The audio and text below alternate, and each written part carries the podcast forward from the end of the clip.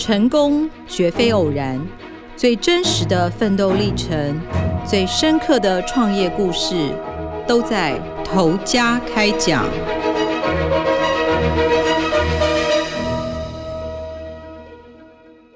各位听众，大家好，欢迎收听由静好听与静周刊共同制作播出的节目《头家开讲》，我是静周刊财经人物组记者陈鸿明。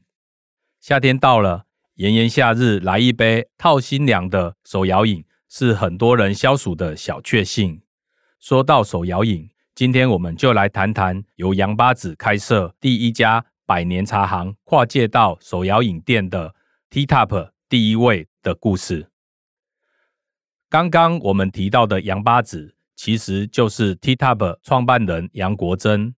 出身茶叶世家的他，小时候在自家的长顺茶行帮忙。八岁时做茶经，台语也就是得亲，不小心被揉捻机弄断了左手两节手指头。后来杨国珍闯荡茶界，得了个杨八子的绰号。也因为断指，一度让他在青少年时期痛恨做茶。一直到长大，有一天杨国珍的阿公，也是教他做茶生意的教父，才跟他说：“你弄断手指的那泡茶，是我这辈子喝过最好喝的茶，也是我这辈子最心疼的一泡好茶。”断指成了有生意头脑的杨国珍勋章。之后成立的观光故事馆，馆名就取作“茶二指”。这个发音跟台语的“茶能赞”是不是很相似？而那台吃掉他两节手指的揉捻机。也成了故事馆内的重点文物。OK，我们把话题回到拥有海内外一百六十六家店的发迹上。别看 T-Top 在北部的知名度没有很高，但 T-Top 却在茶的故乡南投以及手摇饮店数量多的彰化市占第一。主要原因就是杨国珍敢下重本，用当阿德，就是东片茶。作为现在很流行的清茶基底，不过这位南投民间专业茶人所另辟的手摇饮品牌，并不是一开店就一路绿灯。杨国珍是怎么从百年茶行跨足到手摇饮呢？由于杨国珍父亲喜欢种茶，只专注于种茶，经过生意教父阿公的层层考验。就由杨国珍接下了创立于一九零七年的百年长顺茶行。新当家，新气象。杨国珍积极在家乐福等大卖场设点，全盛时期曾经开到三十八家分店，在台湾市占仅次于天人茗茶。茶越沏越雅，高级吃茶群众却越走越窄。这时候市场上流行泡沫红茶，兴起珍珠奶茶旋风。杨国珍走出壶泡茶的世界，一看才发现说手摇饮店都在排队。那时候五十岚每家爆满，很多人都在买。清新福泉也一样。杨国珍觉得很奇怪，他认为这种茶又不是很好喝，怎么可能卖得这么好？后来杨国珍脑筋一转，为了推广茶，他心想他可以把手摇饮做得更好啊。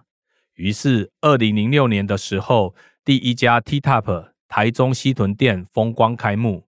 那时为了打响生意，杨国珍采用市价一斤千元的茶叶做高山青茶，一杯卖二十元，买一送一，生意很好。但优惠一过，业绩立刻惨跌，从长顺茶行引资的三百万元赔光了，还负债，得靠主产茶行澳元。由于 T-Top 创业前，杨国珍的阿公就去世了，所以杨国珍只能去请教别人，结果得到的都是敷衍的回应。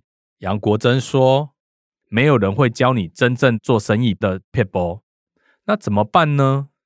在那个没有 Uber Eats、Foodpanda 的年代，杨国珍决定用外送服务来挽救业绩。他靠着跑外送经营商圈，在台中工业区杀出一片天。业绩提升了四五成，流量起来了，品牌的能见度也跟着变高。接着，二零零八年金融海啸，很多人被迫从工作岗位退下来，选择自行创业。趁着这波展店潮，当时 T-Top 拓点到七十多家。但因为商圈选择错误，教育训练不够健全，有一些加盟主经营不下去，便要求杨国珍买回。这时候，杨国珍想到了阿公跟他说过，不能欠替你做事的人，于是陆续买回二十几家店，惨赔了五六百万元。有些店可以原址重开，有些店只能搬回器材。突然多了这么多生财工具，开店压力山大。于是杨国珍找人来合作，就说亏钱算我的，赚钱一起分。就这样，直营店开到了三十家。杨国珍修正路线，达到稳定经济规模后，T-Top 渐渐走上轨道。随着消费者对茶饮偏好改变，T-Top 强项产品高山青茶近五年开始流行。成了最大的主力产品，去年营收二点三亿元，高山青茶就占了三成。人家看杨国珍敢开三十几家直营店，代表会赚钱嘛？于是加盟体系就自动打开了，一直展店到现在，全台有一百五十四家分店，海外十二家分店。杨国珍虽然开的是 T-Top 手摇饮店，但由于是茶人出身。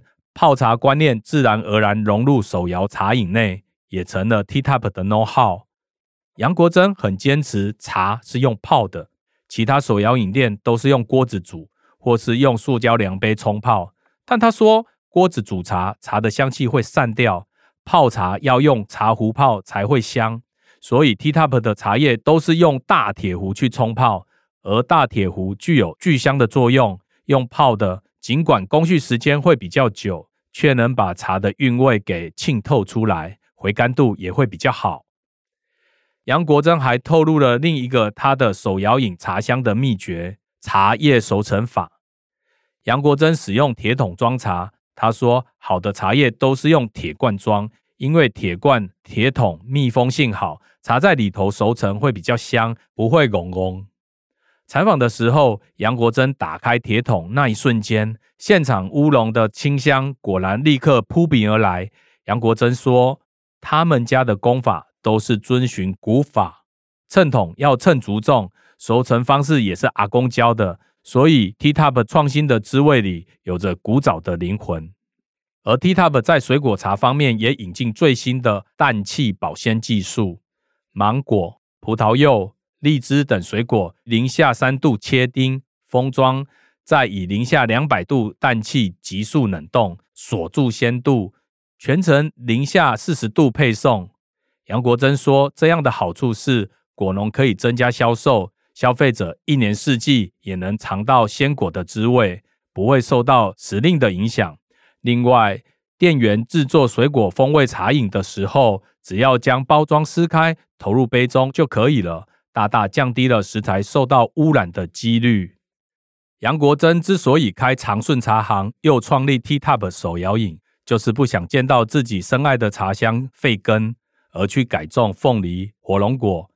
杨国珍觉得南投茶叶链想要继续发展，甚至风靡海外，拥有通路优势的手摇茶饮，绝对是一盏明灯。除了壶泡茶，南投民间的茶叶还可以打进饮料市场。今年自家和气作茶园的日月潭红玉红茶基采的产能已经上来，加上成立 T-Top 红茶自研所，今年除了高山青茶继续热卖之外，日月潭红茶预计也将成为 T-Top 另一颗新星。日月潭红茶的特色有佛手柑跟肉桂的味道，薄荷肉桂味是台茶十八号的特殊香气，全世界。只有台湾红玉有这样的芬芳，有了自己的红茶制研所，T-Top 更能掌控红茶系的品质，节省成本。杨国珍霸气地说：“日月潭红玉品质比斯里兰卡的红茶还要好。一般手摇饮业者大都采用一斤约三百元的红茶，T-Top 未来将全面使用一斤五百元的日月潭红茶。